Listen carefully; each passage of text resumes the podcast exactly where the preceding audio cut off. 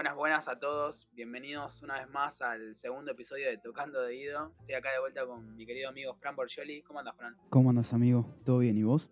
Escuchando música, como siempre. Como Ah, siempre, muy bien. Así ¿Cómo- me, así me gusta. ¿Cómo vende, ¿Cómo vende esa frase para el inicio del podcast? Es buenísimo, eh, es buenísimo.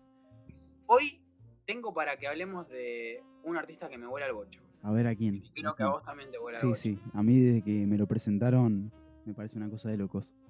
Un tipo que mezcla géneros como nadie.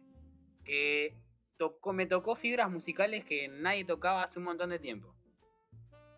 Señores y señoras, estoy hablando de Tom Misch. ¿Lo conoces, amigo? Sí, lo conozco y me parece que puede ser que sea tu amor platónico. Eh, eh, somos, somos pareja, pero él no sabe todavía. El famoso, esa es la famosa, la que se Es- tira siempre. yo estoy enamorado de su música. Y para que la gente sepa, eh, esta es una nueva sección en la que nosotros, eh, la idea es traer distintos artistas que nos gustan y hablar un poco de artista y, sobre todo para que la gente lo escuche, ¿no? Para que escuche nuevos, nuevos artistas y nuevos sonidos. Bueno, un pibe que mamó la música desde muy chico. Ya a los cuatro años el padre lo obligó literal a a aprender a tocar violín. Él no quería y el padre lo obligó. Y ahí empezó su música. eh, toda una familia muy musical porque la hermana mayor también toca el saxo, canta, es, es su propia productora. Tiene un par de temas con él. Sí, sí, tiene un par de temas con él, donde lo acompaña en saxo y creo que también con la voz. Sí. Pero bueno, él Laura solo... Misch, creo. Laura Misch, sí, dos años más grande que él. Una cosa de una familia musical que, bueno, él fue encontrando su camino de a poco. ¿Y, y cómo fue encontrándolo, Pablito? Bueno, Tom, digamos, como ya contamos, arrancó sacando beats. Muy, estamos hablando de un tipo muy nutrido del hip hop y del jazz, pero él arrancó produciendo sus beats y su primer, su primer mixtape tiene ese nombre. Es un Beat Tape 1, que lo lanzó en marzo de 2014 y él cuenta que él no lo siente como un álbum porque más bien fue una selección de beats que ya tenía hechos y los lanzó, digamos, como, como un mixtape Como un rejunte de todo. como un rejunte de todo, pero él aclara que no había una dirección musical, ni, Claro. ni una idea, ni, ni un hilo que conecte, sino que era su música y él la quería presentar al mundo, digamos. A Beat Tape 1 le sigue un EP, que es Out to See. Muy buen EP, que me parece que no está en Spotify, creo que está solo en YouTube. ¿Sabes que Yo creo que lo escuché en Spotify, ¿eh? ¿Sí? No sé si- sí, Ah, me mira. parece que sí, ¿eh? Uy, puedo, puedo haber tirado fruta, pero no recuerdo haberlo visto en Spotify. Si querés lo verificamos ya. Buah, no, igual Mm. sabes que en este, justo en ese EP, él está con Carmody.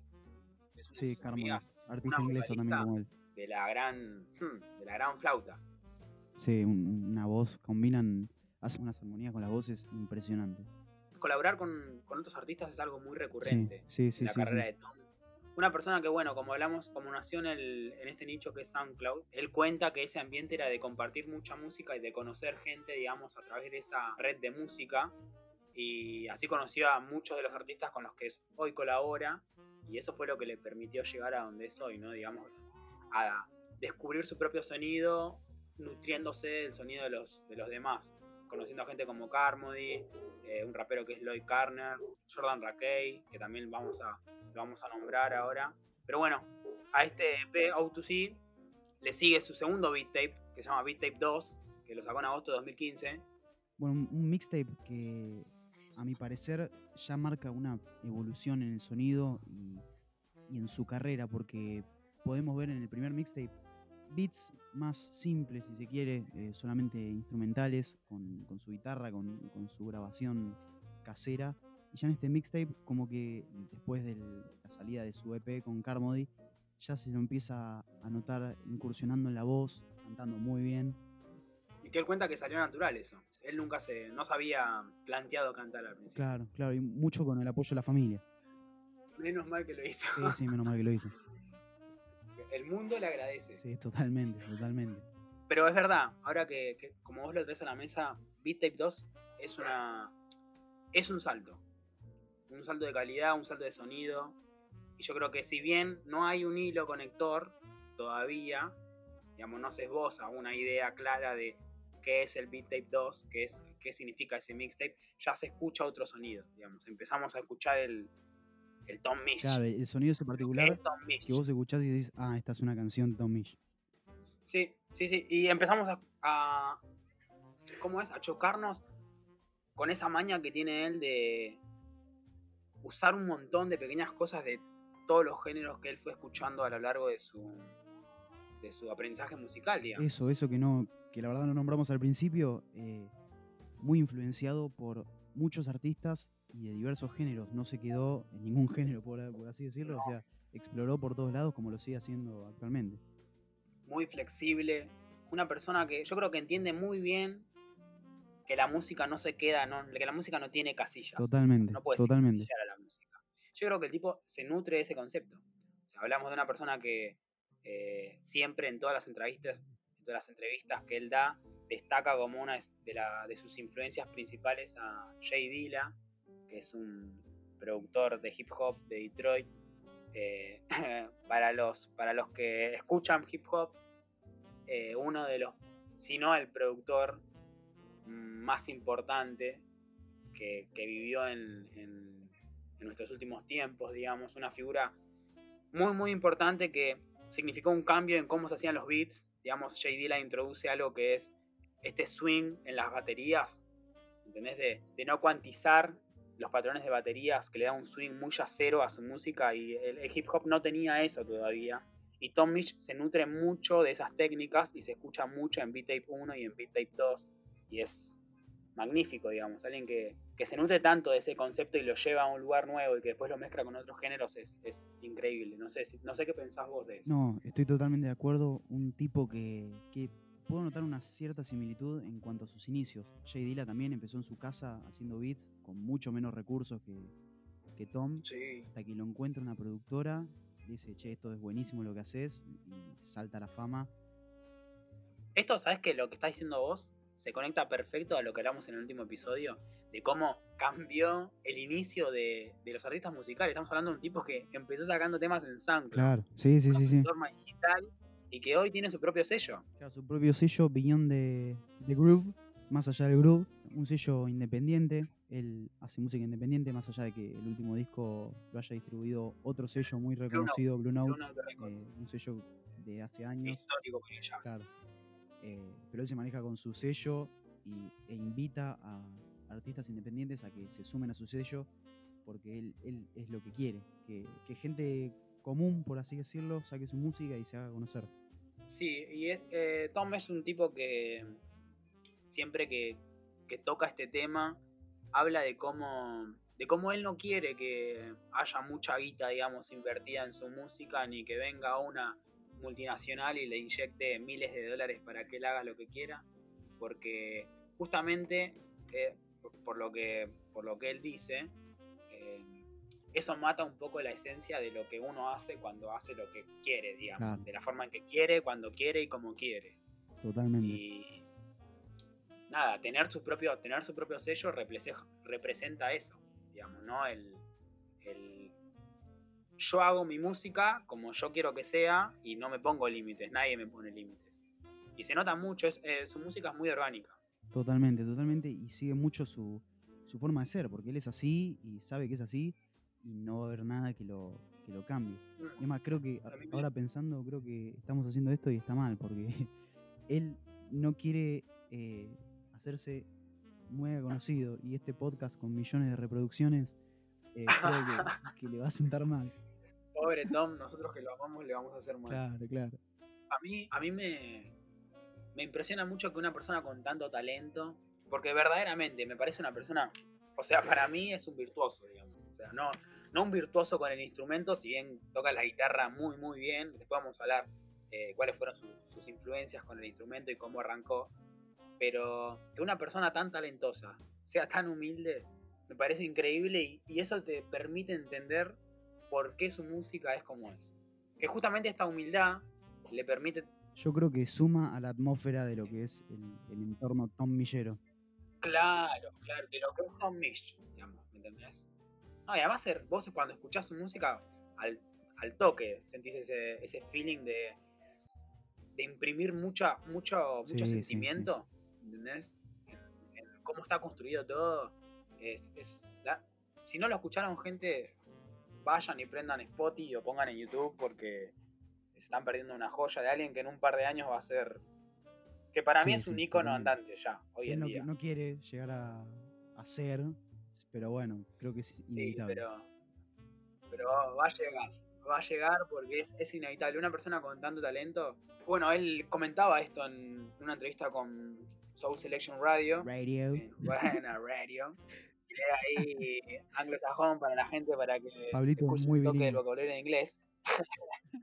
sí, bilingüe, papá. Eh, él habla un poco de cómo, cómo no le gusta hacer que la gente lo reconozca en la calle, por ejemplo. Desde que lo mata el tener que tener que viajar y, y que lo reconozca tanta gente, como que lo abruma un poco eso y, Sí, sí, sí. y nada, me parece una locura. Bueno, un poco de lo que hablamos de, de su amor por la música y de que lo hace porque le gusta no por el tema comercial es... eh, a mí particularmente me encantan los dos inicios de, de tanto eh, su último disco como el anteúltimo, el anteúltimo Geography. eh, arranca con un tema instrumental, Before Paris, que nada, arranca con, con un discurso, un, s- un sampleo si se quiere, de una persona hablando de lo que es la música, que hay que quererlo, que hay que meterle, que aunque estemos quebrados, es una música y, y es el arte de, de transmitir más que eh, ser algo comercial, que algo que, que está muy presente hoy en día. Claro, o sea, ahí está, volvemos al... Esto va a ser un tema recurrente, digamos, en una época en la que nacen tantos, eh, entre comillas, artistas solamente con el objetivo de conseguir fama y plata y, likes rápido, y seguidores, todo rápido, ¿me entendés? Y ese, ese sample, ese pequeño discurso, es como casi un himno, una representación exacta de lo que vos, de, de la esencia de él, Sí, sí, de su música. exactamente eso. ¿eh? De- yo hago la. De hecho, el tipo lo dice siempre. Él, él hace la música que le gusta a él. Que a la gente le guste, tipo, es genial, pero no, ese no es el objetivo, digamos. El tipo no, no bastardea su arte para llegar a más gente y se nota. Cuando uno hace las cosas porque, porque las ama, se nota y eso se nota en, en cada. Y en por cada eso creo que tiene el éxito que tiene. Sí, sí, sí, sí, sí. Y en un, en un rango re amplio de audiencia. En muchos géneros, toca muchos Llega a nichos. muchas partes. Hablando de un tipo muy hip hop, muy jazz, muy R&B, muy soul. Sí.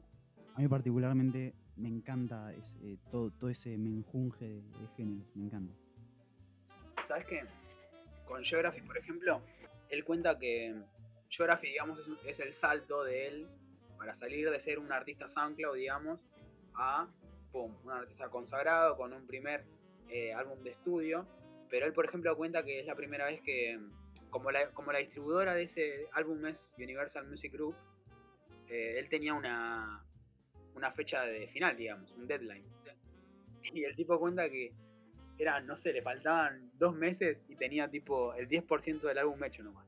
Sí, le, le conllevó un estrés impresionante. Y que el tipo estaba muy estresado y que sus palabras fueron que no le que no le terminaba de gustar ese álbum. Y vos lo escuchás No, es una cosa loca. y ese álbum es una locura. ¿Me entendés? Sí, sí, sí, Estamos sí. hablando de un tipo que... No, o sea, si esos son sus, sus, eh, estándares, imagínate, bueno, igual en What Kind of Music ahora vamos a hablar, ese No, sí. ¿Cuál es No, el, totalmente, no, la energía, el potencial de arte es impresionante, gente. No, no, no.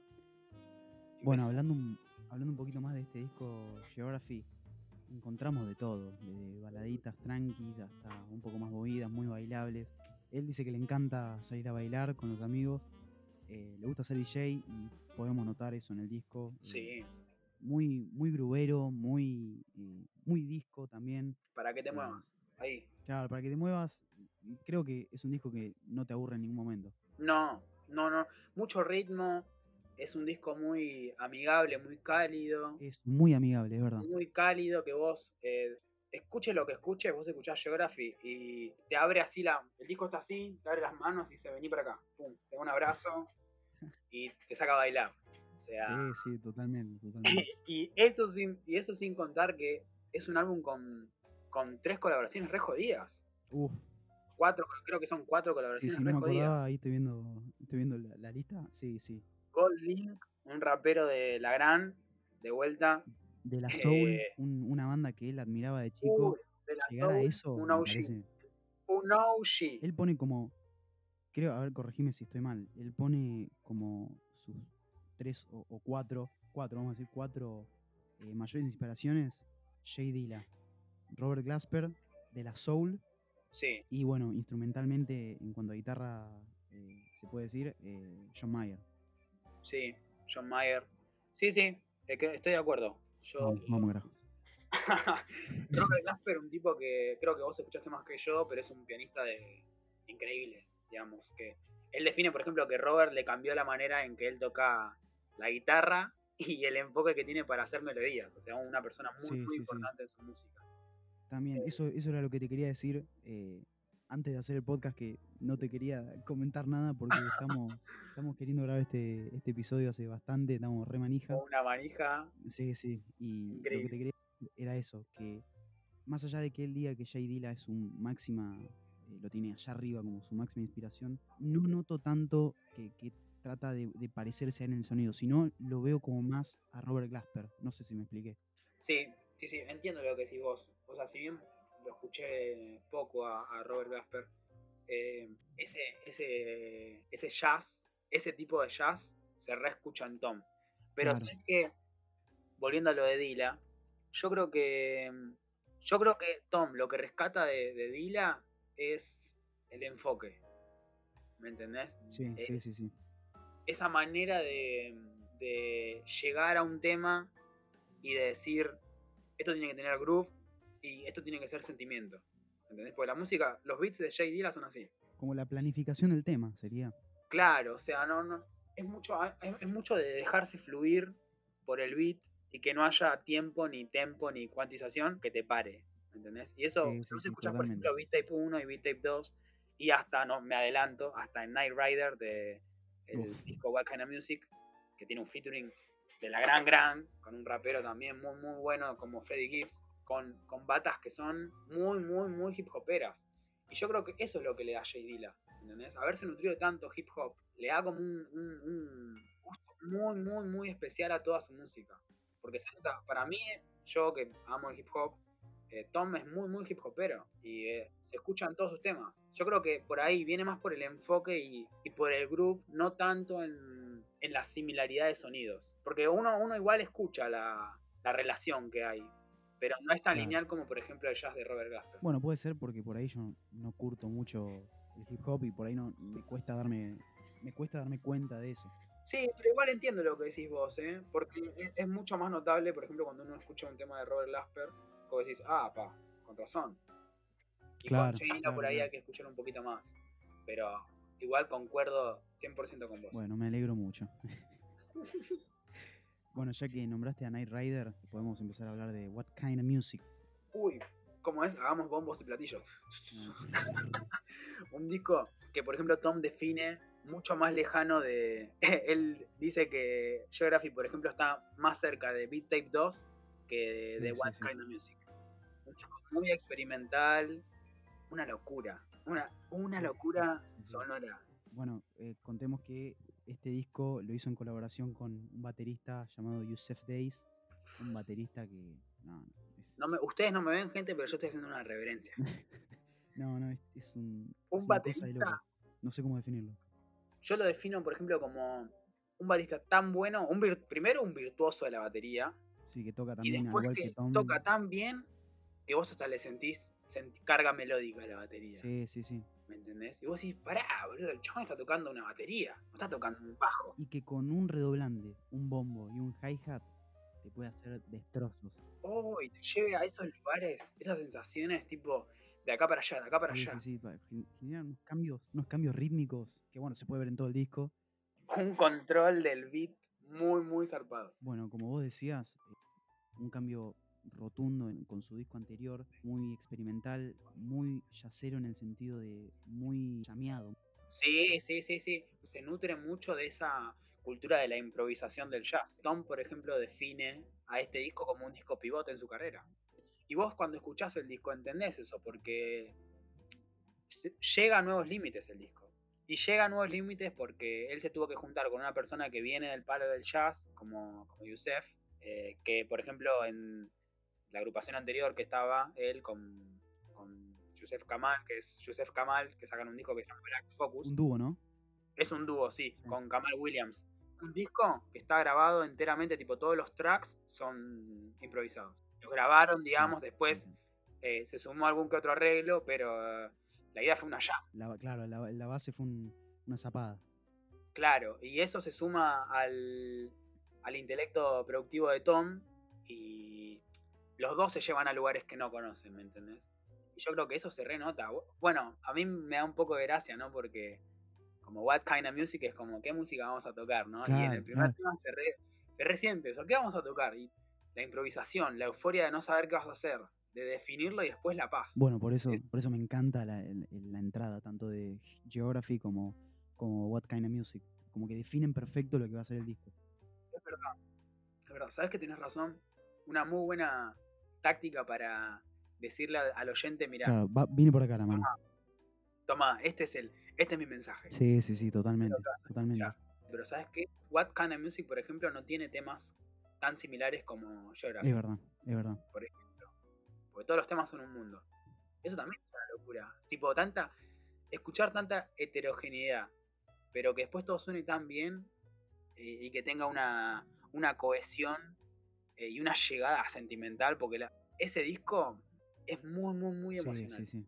Muy del momento, muy del momento Muy, porque, muy, bueno, ellos mismos dijeron que cuando se juntaron, se conocieron en, en la premiere de- del disco Geography, y ahí dijeron, bueno, nos tenemos que juntar a tocar, no sé qué, se juntaron al tiempo, y en esa juntada salieron cuatro temas del CD, o sea, así nomás.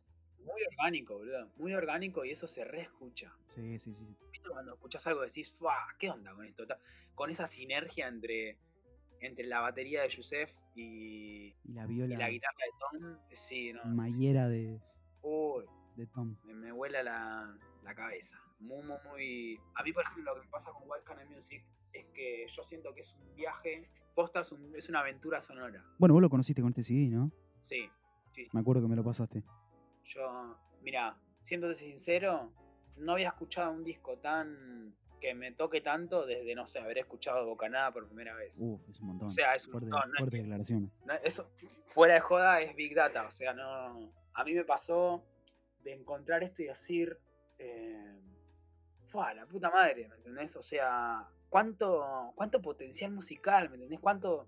Mucha energía, mucha energía y que un tema, siendo, todo, siendo casi, casi enteramente instrumental, Sí, sí. te transmita tanto, es, eh, a mí me choca un montón, ¿me entendés? Es como que, que el simple hecho de que, un, de, que la- de que el sonido te transmita, ¿me entendés? No, no la lírica. Eso para mí es... Siempre lo hablamos eso de que, que es difícil es transmitir instrumentalmente, porque creo que, que a mí me pasa eso, que por ahí con una letra, como que, bueno, eh, puedes tener diferentes interpretaciones, pero en definitiva te llega, pero instrumentalmente es como que, no sé, se me hace más difícil. No, y además, después tenés el otro extremo, ¿me entendés? Claro, de claro, música bueno, sí, que no transmite nada. Estamos en una época en la que hay mucha música que no transmite nada y que aparezcan estas joyas que vos decís, pará, boludo. O sea, Sí, claro. algo los demás. no, yo creo que realmente con este disco, Tom y Yusef se plantan como dos estandartes del, del jazz contemporáneo. Estamos hablando de un disco que fusiona un montón de géneros y los hace sonar increíble. Y que les hayan agarrado la mano una, una discográfica como Blue Note, el palo del jazz más tradicional por ahí, quiere decir que estos pibes hacen cosas buenas. Significa un montón. Bueno, ellos, ellos lo definen como que es un orgullo para ellos. Bueno, un, un disco que también comparto con vos todo lo, lo que te produce, un disco que salió en, en un año difícil como este, el 2020, que yo le noto como, como una similitud con este año. O sea, arranca así medio oscuro, como que, que se Es verdad, bajonea, ¿sabes qué es verdad? pero Es después un- eh, poner con I Did It For You, Last Hundred o Julie Mangos, como que, como que levantan y le da ese toque más tomillero de, de Geography y como que dice, bueno, va a estar todo bien, tranqui que salimos. Es verdad, ¿sabes qué es verdad? Bueno, igual él lo define como un disco que explora eh, lugares más oscuros de su música. Y yo creo que eso también me encanta, porque eh, si bien Tom tiene, claramente tiene una habilidad impresionante para llevarte a lugares alegres y, y cálidos, ¿me entendés? Que te hacen mover el bocho de acá para allá. Cuando él toca esos lugares más oscuros, es cuando toca esas fibras más sensibles. Y a mí me pasa que, por ejemplo, eh, Tidal Wave Temazo. es un tema que, mm, que me lleva a otro lado, ¿me entendés? Que es como, wow, que te, te lleva a esa sombra para descubrir ese nuevo brillo, ¿me entendés? Y yo creo que eso es una locura. Una locura que se haya animado a, a llegar a ese punto, ¿me entendés? Porque él tranquilamente se podría haber quedado Lo que le fu- con lo que le fue bien. con lo que le fue bien y jugársela por, por este tipo de sonido es... Yo creo que justamente representa esto de lo que estamos hablando antes, de que al tipo lo que le importa es la Es, música. es su música. Su música, es tuyo. ¿Me entendés? Si no es tuyo, ¿por qué lo haces? Yo creo que eso es, es muy, muy, muy característico de todo el sonido que hace, que sale de esa viola impresionante y de esas manos Mágica que hacen mágicas. Sí, no, no. Una, una verdadera locura. Un álbum que yo creo que se planta y le pelea mano a mano a cualquier otro por un puesto entre los mejores 10 del 2020. Totalmente. Totalmente. y Ojalá que, que lo reconozcan. Yo creo que con este podcast, ¡guau! yo creo que ahora que nosotros hablamos de esto, seguro. Sí, ojalá.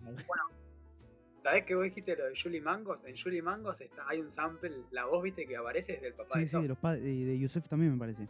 Sí, sí, sí. Viste que eh, él- ellos cuentan que son amigos ahora, Sí, sí, sí, sí. papás. Es, Es una locura, Es buenísimo. Pero ves, estamos hablando de esa conexión tan personal. Que por eso el sonido sale tan orgánico, boludo. Es muy sinérgico todo. Estamos hablando de una persona que le da. Es un baterista. No, le, claro, sí, sí, sí. un baterista. eso quería decir. ¿entendés? ¿Y quién le da? ¿Quién? Vos no decís, a, a tu baterista no decís, che, hagamos un álbum juntos y lo pones en el nombre del disco. No, no, no, totalmente. Y también eh, lo, lo bien que está producido, producido por, por Tom, que le da esa, esa personalidad a la batería. Vos te pones a escuchar el- disco y sentís la batería en primera persona, no está en el fondo acompañando, Sí, es está en primera persona y le da la vida que le da Yusef. Bueno, y yo creo que justamente es eso. O igual, ¿sabes qué? Yo escuché que eh, Tom es un nerd del- de la producción. Sí, sí. El tipo se estuvo que claro. internado, estudiando, estudiando mezcla, estudiando cómo manipular todos los sonidos. Y eso se nota mucho en este disco porque las baterías suenan Impresionante. impresionantes. Es, eh, porque, viste, vos estamos también muy acostumbrados. La batería generalmente lo único que transmite es ritmo. Viste, ritmo por ahí, eh, el carácter del tiempo y nada más. Y en este disco es, es como. eh, Es- aporta algo más que ritmo. Es una clave es clave. Sí, es un pilar. Sí, está la guitarra y está la batería. Y de ahí los dos, pum. Y bueno, la verdad, creo que podríamos hablar horas y horas. Mira, podríamos hacer una extended version de Tom, Sí, un sí, sí. capítulo 2, hablando de todo lo que dejamos a- afuera. De nuestro amor por Tom. Sí, no, no. Escúchenlo. O Sí, si con todo por lo que dijimos no lo escuchan, no sé. Y para, para que la gente se anime a escucharlo, ¿qué, qué podrías recomendar? mm. ¿Sabes qué? Acabo, yo hice ese experimento. Le, pregun- le, le dije a un par de amigos, les mandé un tema de Tom. Y si no lo escucharon nunca, no arranquen con What Kind of Music. Iba, me, me sacaste la palabra de la. Me sacaste la- la- lo que iba a decir. Te odio. Porque What Kind of Music es, eh, si bien es una, fuera de jodas, una masterpiece, es una obra de arte, no es tan amigable para alguien que no está en ese mood. Yo creo que un, un- tema, por ejemplo, como Disco Yes, Va perfecto. va perfecto. Y te vas a dar cuenta que es un tipo que la rompe. Yo diría Que- eh, La rompe. geografía entero. sí, es verdad. ¿Sabes qué? Dejémoslo como geografía entero. Mira, lo único que quiero, agrego ahí como para antes de que terminemos, Movie es un temazo. A mí Movie me, me toca. Y Water Baby también. Sí, muy bueno. Muy bueno.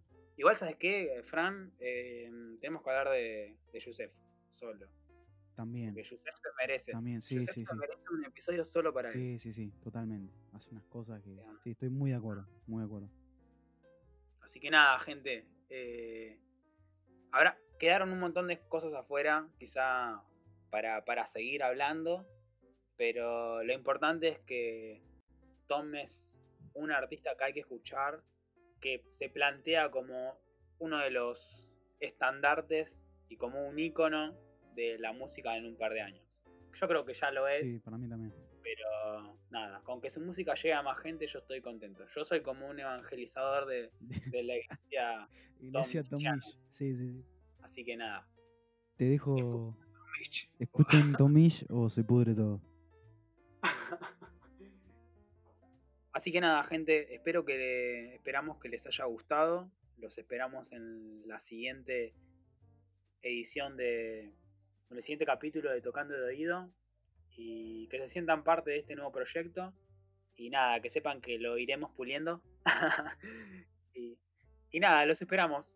Bueno, por mi parte, muchas gracias por escuchar y, y muchas gracias también a EBR, que, a EBR Radio, que nos olvidamos el, Uy, no shout-out. para los de BR. Eh, nos olvidamos el primer capítulo. La verdad que si, Sí, si no hubiese estado posibilidad de, de hacer este podcast por su parte, esto no, no, no hubiese salido, no hubiese No arrancado. Así que nada, muchas gracias a, a ellos y nada, un saludo para todos. Cuídense, quédense en casa, usen barbijo. importante.